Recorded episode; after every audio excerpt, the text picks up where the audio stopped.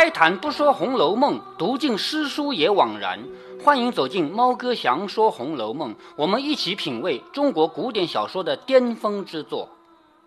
刚才呢，我们看到贾宝玉和林黛玉两个人说了最肺腑的话，所以这一回的回目啊，头一句话叫“诉肺腑，心迷活宝玉”，就是两个人说内心真正内心里的话。这样呢，贾宝玉就被迷了，就是愣在那不说话了，然后还把这个话说给心里想说给林黛玉的话说给了袭人听了。这里袭人见他去了，自私方才自言，就自己在那想刚才的话，一定是因黛玉而起。如此看来，将来难免不才之事。什么叫不才之事呢？就是这个兄妹两个人将来会不会做对不起人的事？他就想着说，令人可惊可畏，就是惊讶害怕。想到此间，也不觉怔怔的滴下泪来，心中暗度如何处置方免此祸，就是怎么样办才能让这个坏事不发生。正猜疑间，就正在那儿猜疑的时候，忽然有宝钗从那边过来，笑着说：“大独日头底下出什么神呢？”就是宝钗过来了，看到袭人站在那儿出神，说：“你在独日头底下这么热的天出什么神呢？”袭人见他问，忙笑着说。看那边两个巧儿打架，倒也好玩，我就看住了。他没有说实话，他说我看两个鸟打架，看得好玩。薛宝钗说：“宝兄弟这会子穿了衣服，忙忙的去哪儿了？”他是看到贾宝玉走的嘛，是不是？而且穿的是出门的衣服。宝兄弟这会子穿了衣服，忙忙的去哪儿了？我才看见走过去，倒要教主问他呢。他如今说话越发没了经纬。什么叫经纬呢？我们现在经纬是指地球上的那个经线纬线，是不是啊？那古代的经纬，因为他们也不知道地球是球形的。古代的经纬是指织布的时候的横线和竖线，知道了吧？竖线叫纬，横线叫经，应该是有一定的联系。哎，对，直的。我想起，呃，有一回看，呃，边上呃指南的时候也呃提到经线、纬线的。对对对。我刚才说反了啊，就是直的长长的那个叫经，横的一根根加上去的那个叫纬。那这里说贾宝玉说话没了经纬，就是指贾宝玉说话没规矩了，胡说八道的了。所以呢，我就没问他，就没叫住他问，由他去吧。袭人说：“老爷叫他出去，就是袭人是知道贾宝玉为什么去的嘛。老爷叫他出去。”薛宝钗听了，连忙说：“哎呦，这么黄天暑热的，就这么大热天的，叫他去做什么？别是想起什么事儿了，生气了，又叫去教训一下。”就是薛宝钗也怕的，万一有什么事生气，把宝玉叫去教训一顿，是不是？袭人笑着说：“不是这个，想是有客要会，就是有客人来了嘛。”宝钗笑着说：“这个客也没意思，这么热的天不在家里凉快，还跑些什么？就是这个客人，这种夏天不在自己家凉快凉快，还跑到这儿来。”袭人笑着说：“倒是你说说吧。”宝钗因问说：“云丫头在你们家做什么呢？”哎，当时没有空调，呃，夏天怎样凉快的？夏天就只能扇扇子呀，是吧？说有这么一个事儿啊，呃，有些当官的跑到，比如说要去见皇帝，见皇帝你总得要穿着很正式吧？可是见皇帝往往等几个时辰也见不着，等你见着了，可能都半天过去了，是不是啊？有些人就把衣服敞开来，哎呀，扇扇这样扇扇；还有人甚至脱下来光着皮，结果皇上驾到，完了 赶紧穿，是吧？有过这样的事情啊。还有有可能是纪晓岚这个人吧？传说啊，我没看到过真实的史料，说在自己家里批奏章还是办公的时候，自己家嘛，反正无所谓，就光了个皮，就是上身全没穿衣服。这个时候皇帝来了，皇帝跑到大臣家里去，他也不用先说我要来，是不是啊？突然自己说皇上驾到，这个时候光这个身子怎么见皇帝呢？赶紧往桌子底下钻，结果呢？古代桌子有围布的啊，有围布看不到桌子底下人嘛。结果这一眼，围布有多低？就是差不多到快要靠近地面了。结果呢，就是皇帝呢是一眼看到他钻进去了，但是皇帝不揭穿他，就有意坐着不走，就看你什么时候出来，是不是？结果这个人等了半天，等了半天以后，头从底下伸出来问他家的仆人说：“老头子走了吗？”然后皇帝在旁边说：“哎，你给我解释解释，为什么我是老头子？”然后纪晓岚就很聪明，他说：“第一，你是万岁一万岁的人，不老吗？是不是？第二，你是全国最大的人，全国第一个人，你是不是头？全国的头？第三，你是真龙天子，是不是子？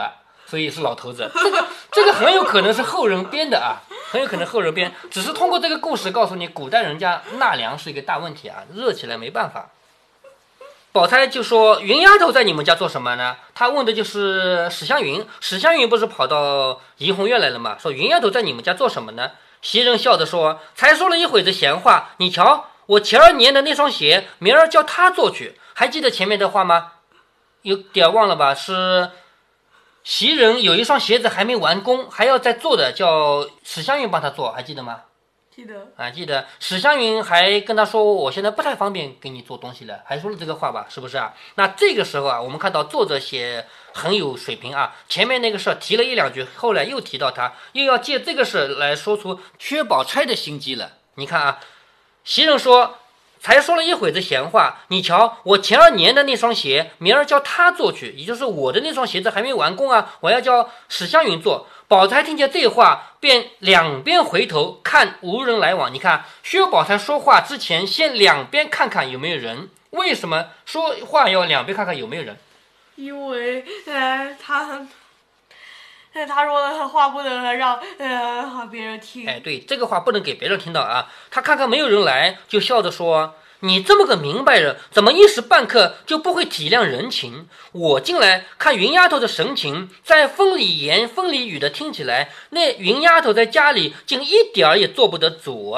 她家嫌费用大，竟不用那些针线上的人，差不多的东西都是她娘儿们动手。为什么这几次来了，她和我说话？”见没人在跟前，她就说家里累得很。我再问他两句家常过日子的话，他连眼圈都红了，嘴里含含糊糊，带说不说的。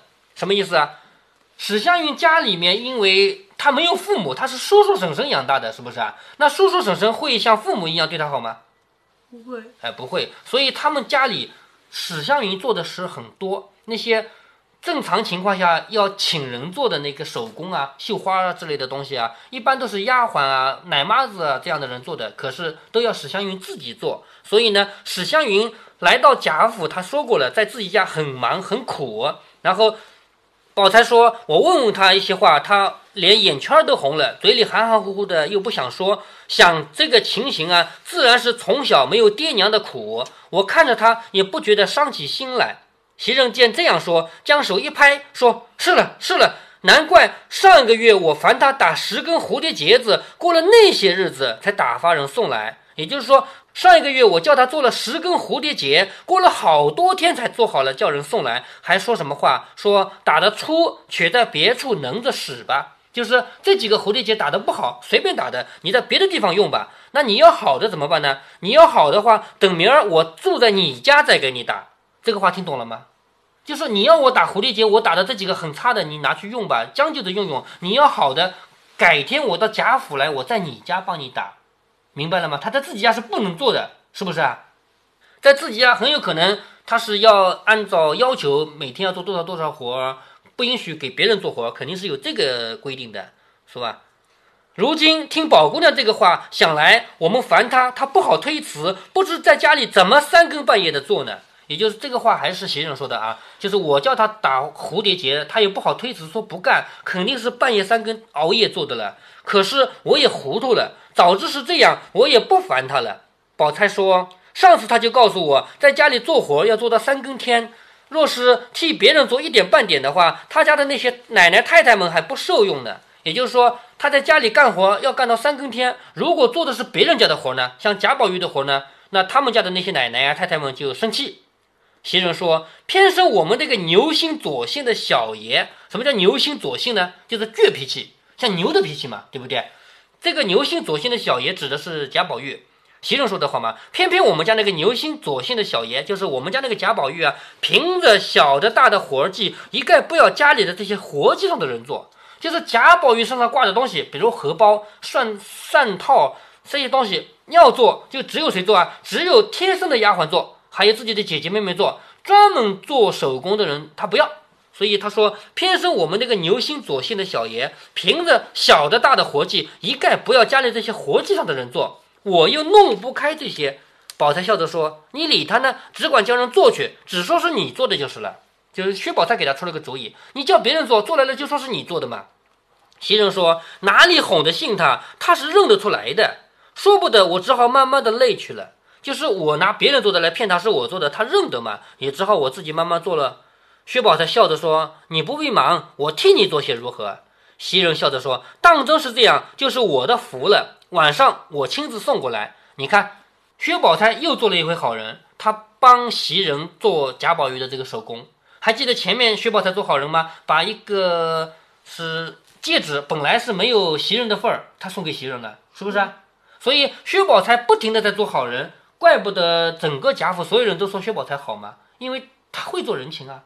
你没有这个东西，我有的，我给你啊。现在你忙不过来的活，我忙得过来，我帮你做啊，是吗？一句话未了，忽见一个婆子忙忙的走来说：“哎呀，这是哪里说起？金钏儿姑娘好好的投井死了，金钏儿跳井了。金钏儿跳井在这里坐着，没有实写，没有直接写金钏去往井里一跳，没有这么写，通过旁人的嘴说出来了。一个婆子走过来说：这哪里说起啊？金钏儿姑娘好好的投井死了。”袭人吓了一跳，忙问：“哪个金钏儿？”那婆子说：“哪里还有两个金钏呢？就是太太屋里的。前儿不知是为什么撵她出去，你知道为什么撵她出去的吧？对不对？哎，前儿不知为什么撵她出去，在家里哭天哭地的，也没有一个人理会她。谁知找不见她了，就是找来找去找不着了。刚才打水的人往那东南角的井里打水，见一个尸首，赶着叫人打捞起来，谁知是他。”他们家里人还只管乱的要救活，就是从井里捞出来一个尸体，还要救活他，哪里中用了？就是掉进井里，等人发现再捞上来，哪里还可能有用？是不是啊？宝钗说：“这也奇了，就是这也好奇怪啊。”袭人听说，点头赞叹。袭人这个人点头赞叹，这表示什么？一个人死了，他点头什么？赞叹什么？嗯啊？什么？因为袭人和薛宝钗这两人身份不一样，薛宝钗是主人，袭人是仆人。袭人点头赞叹是表示，如果说我们这样身份的人被赶走，就是死路一条。袭人自己是没被赶走，如果他被赶走，他不也是死路一条吗？是不是？所以他点头赞叹，就表示这个人是有气节的。作为一个仆人，你是不可以忍辱偷生的。如果说混得不好，被主人赶走，就是死路一条，就是哪怕他不打死你，你自己要去自杀的。所以袭人点头赞叹，从这个里我们看出来，袭人这个人其实，别看他伺候贾宝玉伺候得很好，但是他的内心他永远不是最讲人性的。如果站在贾宝玉的角度，贾宝玉会赞叹一个人去自杀吗？不会，哎，绝对不会，对不对？所以袭人，我们看袭人，他在这点头赞叹，我们从这个看出来啊，袭人他有心，就是我们也不能说他是坏人吧，站在他的角度，他一定是这么想的，因为他自己也是个仆人。想想素日同气之情，就是一向他们这些仆人都是在一起的嘛，大家一起长大的嘛，不觉流下泪来。宝钗听见这个话，忙向王夫人处来到安慰。就是薛宝钗听说金钏儿死了啊，晴雯被撵之后还还有没有和自杀？晴雯没有自杀，她是病死的。晴雯被赶的时候就已经病得很严重了嘛，赶出去以后在外面是病死的。看这里，薛宝钗啊，薛宝钗听到这个话，忙向王夫人处来到安慰。她一听说金钏死了，她就赶紧来找王夫人。为什么？因为金钏是王夫人的丫鬟，而且金钏是被王夫人赶走了，是不是啊？所以金钏的死，现在有问题的是王夫人，难过啊，或者说后悔啊，都有可能。所以他赶紧到王夫人这儿来。这里袭人回去不提。且说宝钗来到王夫人处，只见鸦雀无闻，唯独王夫人在房里坐着垂泪。你看她家里一点声音都没有，只有王夫人一个人坐在那儿垂泪。薛宝钗便不好提这个事，只得一旁坐了。薛宝钗跑来能直接说吗？哎呀，姨妈，听说你的一个丫鬟跳井死了，能这么说吗？不能，他。就一声不吭，来了就在旁边安安静静的坐下来。这是做人的一个技巧啊，就是说。人家有开心的事，你可以进门就说恭喜你，恭喜你，祝贺你，是不是啊？人家有伤心的事，你不能进去说，不可以。如果你是长辈还可以，长辈跟小辈你进去说，哎呀，你别伤心了，可以的。如小辈见到长辈不可以说，就假装没事，你往那一坐不吭声就可以了。所以薛宝钗是很会做人的，她不好提这个事儿，只得一旁坐了。那王夫人总是要先开口的啊，王夫人就问你从哪里来。宝钗说：“从园里来，就是从大观园里来的。”王夫人说：“你从园里来，可见你宝兄弟，就是你是从大观园来的。你看到贾宝玉了没有？”那王夫人首先要问的是贾宝玉，因为这个事情跟贾宝玉也有关系，对不对？那如果说金钏死了，这个是连累到自己的儿子，那是一个悲伤伤再加悲伤的事情，所以他就问你从园里来，可见你宝兄弟？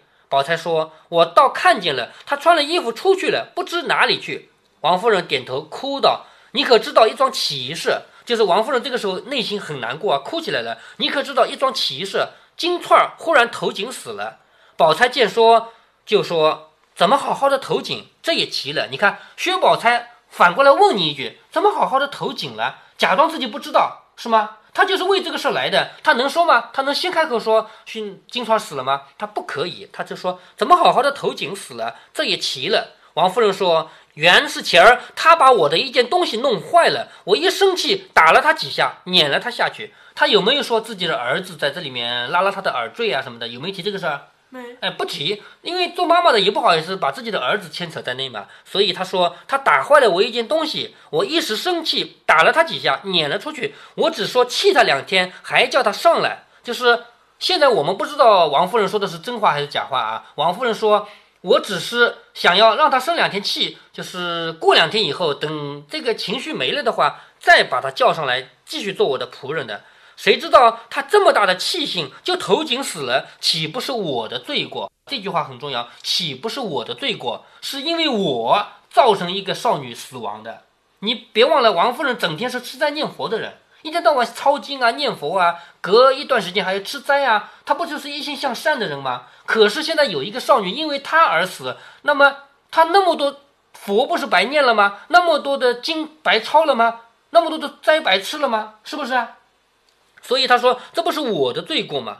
你看啊，接下来薛宝钗说的话很吓人。前面我跟你提到过，薛宝钗她有很多地方让我们很可怕，比如说她在一瞬间就能想到一个办法去嫁祸于人，是不是啊？现在薛宝钗说的话也很可怕。你看她怎么说的啊？她说：“姨娘是个慈善人，固然这么想。据我看来，她不是赌气投井的，多半是她下去住的，或者是在井跟前玩耍，失了脚掉下去的。”他在上头拘束惯了，这上头就是咱们这里啊。他在咱们这里被管的惯了，这一出去自然要到处玩玩的，岂有这样大的气的理啊？是不是？也就是说，他不是跳井的，他是因为在咱们这儿被管着，不能到处玩，被你赶出去以后，他就到处玩玩玩玩，就掉进井里了。那这样一说的话，王夫人心里就会略微得到一些安慰。哦，原来这个人不是被我赶出去才跳井的，是不是啊？所以。薛宝钗说的话，这还是半句啊，还有半句的啊。他说，就算有这样大的气，也不过是个糊涂人，也不为可惜。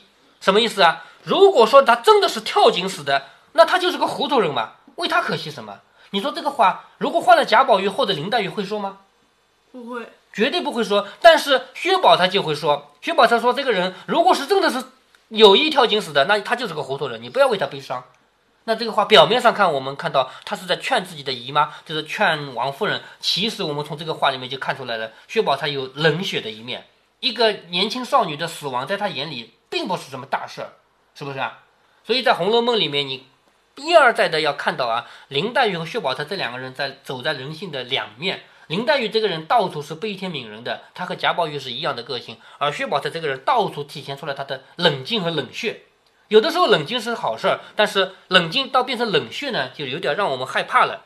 王夫人点头叹道：“这话虽如此说，我到底心不安。也就是说，毕竟还是被我赶出去以后才死的嘛，我心里不安。你看，薛宝钗给他出了个主意啊，说姨娘你也不必念念于之，就是你不要一天到晚想着这个事儿，十分的过不去。不过多赏他几两银子，发送他，也就尽主仆之意了。发送什么？发送就是办丧事。”这个人死了以后，你觉得内心不安怎么办？你多给点银子，把他的丧事办得风光一点，那你就对得起他了。你说一个人死了以后，给他丧事办得隆重一点，就算对得起他了吗？绝对不可能，是不是？但是站在薛宝钗的角度就是这样的。王夫人说：“刚才我赏了他娘五十两银子，一下子给他妈妈五十两银子也不少了，是吧？原要把你妹妹的新衣服拿两套给他装裹，什么意思啊？就是一个人。”死了以后，把他装进棺材的时候，总得穿一件新一点的衣服，总不能穿日常穿过的，是不是啊？可是这个人是突然死掉的，也没有准备。有的人年纪大了，比如说到了七八十岁了，身体不好了，这个时候会有意的做新衣服，做的放在家里，等到死的那天用。可是经常这样的人怎么可能？是不是啊？又不知道他会跳井，所以他没有这样的新衣服。原来呢，准备把你妹妹的新衣服拿两套来给她做这个衣服，谁知凤丫头说可巧都没有什么新做的衣服，就是。王熙凤那边说没有什么新做的衣服可以用，只有你林妹妹做生日的两套。我想你林妹妹那个孩子素日是个有心的，有心就是有心机。况且她也三灾八难的，就是林黛玉身体也不好。既说给她过生日，这回子拿去给人装过尸体，那不忌讳吗？就是这个衣服明明是给林黛玉做生日礼物的，你把它拿来给给尸体穿了，那林黛玉生气怎么办？是不是？因为什么样？我现在叫裁缝赶两套给他。要是别的丫头赏他几两银子也就完了。只是金钏儿虽然是个丫头，素日在我跟前比我的女儿也差不多。口里说着不觉泪下。宝钗连忙说：“姨娘这会子又何用叫裁缝赶去？就是你干嘛叫裁缝做衣服啊？这么急是不是？我前儿倒做了两套，拿来给他岂不省事？我有衣服啊，拿来给他用。”况且他活着的时候也穿过我的衣服，身量又对，就是两人身材差不多嘛。王夫人说：“虽然这样，难道你不忌讳？就是你的衣服拿来给尸体穿，你不忌讳吗？是不是？”薛宝钗怎么有呃好的衣服？薛宝钗怎么会没有好的衣服？她不是一个主人嘛，她又不是那种丫鬟，是吗？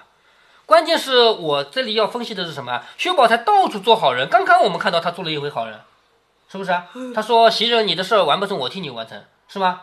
好，现在过了几分钟啊，跑到他的姨妈这里，他说：“ 我这有衣服呢，拿去吧。”是不是薛宝钗到处做好人啊？是吧？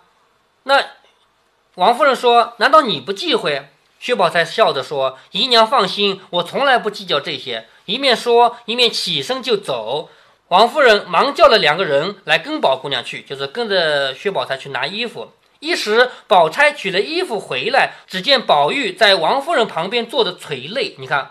贾宝玉就已经回到王夫人旁边来，坐在那儿流眼泪。王夫人正才说他，因宝钗来了，却掩口不说。王夫人作为妈妈，当然要骂这个儿子了，都是因为你呀，那个金钏才死了，是不是？可是宝钗来了还能骂吗？也不能了，是吧？就掩口不说。宝钗见此光景，察言观色，这种。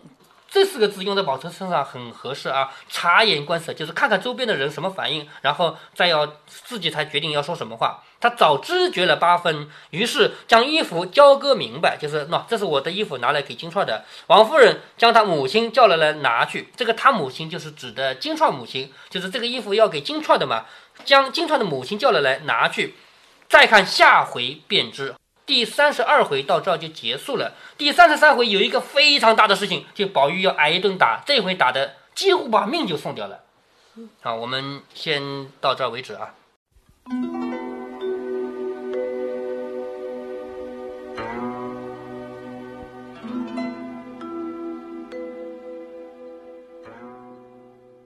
伴随着猫哥详说《红楼梦》的进程，一直有人跟我留言说：“猫哥，我不该对薛宝钗评价这么低。”前面也有过，有人说猫哥我双标，薛宝钗把东西送人就叫笼络人心，林黛玉把东西送人就叫慷慨大方。猫哥，你这不是双标吗？在那一集里，猫哥跟大家好好聊了一下送东西给别人的问题，并且猫哥也告诉大家，你真要帮别人的忙，应该用什么样的技巧。在这一集，猫哥就不再重复这个角度了，咱们来换一个角度说一说，为什么我要对薛宝钗的评价这么低。首先，猫哥一点都没有捧一个踩一个。我并不是为了表示林黛玉的高大去踩薛宝钗作为手段，而且我还亲口说过，让我学做人，我会选择关起门来的时候学林黛玉，到了人群里面，我也想学薛宝钗。但是学薛宝钗是有代价的，那代价是什么呢？猫哥把这个世上的人分为两种，一种叫做官型的。一种叫做事儿型的，跟这两种人共事，你投入产出比是不一样的。比如说，咱们公司明天要请十个领导来剪彩，要不要安排十个长相甜美、细腰大胸的小姑娘陪伴呢？你去问自己的上司这个问题，做事儿型的上司会给你两种回答之一：第一种是这样做影响不好，咱们不搞。另一种回答是：那当然了，领导人来了，一定要高标准伺候好了。这个事交给你去办妥啊！你就对上司说：“好嘞，交给我，保你满意。”但是如果你的上司是做官型的那种人，你去问他，他给你的回答一定是这样的：要安排也不太好安排，安排了吧，就怕曝光了，领导的面子上过不去，白讨个没趣；不安排吧，就怕领导怪咱们没伺候好，以后难办事儿；安排了吧，就怕反而影响了领导的仕途，咱们也跟着倒霉；不安排吧。那咱们以后再有什么要批示的，都办不成了，两头难呐！哎，你这么聪明，我相信你会办得很完美，你去办吧。得，你作为一个干事儿，事情是你在做，你希望自己的领导是做事型的呢，还是做官型的呢？或者说，咱们把身段放高，你站在整个人类的角度，让整个人类社会更精密的合作，更加节约沟通成本，更加高效的协同工作。你希望人人都是做事儿型的呢，还是做官型的？很简单，现代社会的高速发展来自更精密的合作，像手机、电脑、飞机、火箭、卫星这样的高科技，你以为是某个企业生产的吗？错了，是整个地球共同生产的。我就有个同学，他的企业只生产弹簧，他按订单要求生产不同大小、不同长度、不同弹力的弹簧，他根本就不知道自己生产的弹簧用在哪儿了。那么反过来讲，你以为 NASA 发射的卫星那上面的螺丝是谁生产的？NASA 会知道吗？好多人说中国有着悠久的历史和文化，曾经有过最先进的技术，怎么后来就被西方国家甩了几条街呢？其中的原因是什么？你以为呢？所以我不喜欢做官型的任何人，只有做事儿型的人才能减少沟通成本，或者说站在我的角度，只有跟做事儿型的人才能够很容易的达成一致，然后高效的合作开拓事业。当然了，《红楼梦》里写到的薛宝钗，并不像猫哥刚才举的例子这样明显。不能说薛宝钗就是纯粹的做官型人物，也不能说林黛玉就是做事型人物。但是薛宝钗到了王夫人处，她安慰王夫人的话可以有千百种，她偏偏选择了一种，说就算跳井也是个糊涂人。这完全属于为了处理好跟王夫人之间的关系而是非不分。我们的主张是，别人的坏事儿和坏话，也许你拦不住，也许你不方便直接给别人难堪，但是你至少可以不参与，不溜须拍马。不是还有一个原则吗？你的上司命令你对平民百姓开枪，你不得不开枪的情况下，你至少可以把枪口抬高一寸嘛，并不是说你不得不做的事情就必须用这个尺度来做。薛宝钗在这方面她没有做好。如果您觉得猫哥的读书分享有益有趣，欢迎您点击订阅，这样您将在第一时间收到猫哥的更新提醒。如果您有什么要对猫哥说的，不管是赞还是批评，不管是提建议还是唠唠嗑，欢迎您在节目下方留言。您也可以加猫哥的公众号，四个字“猫哥在线”。您还可以加入猫哥的听友群中，微信群呢，用语音节目没有办法说清，还是 QQ 群方便，群号为八四九九六六八九九。不管加入 QQ 群还是微信群，还是在节目下留言，还是在公众号留言，您都可以围绕着书中的智慧和读书的乐趣畅所欲言。好，再见。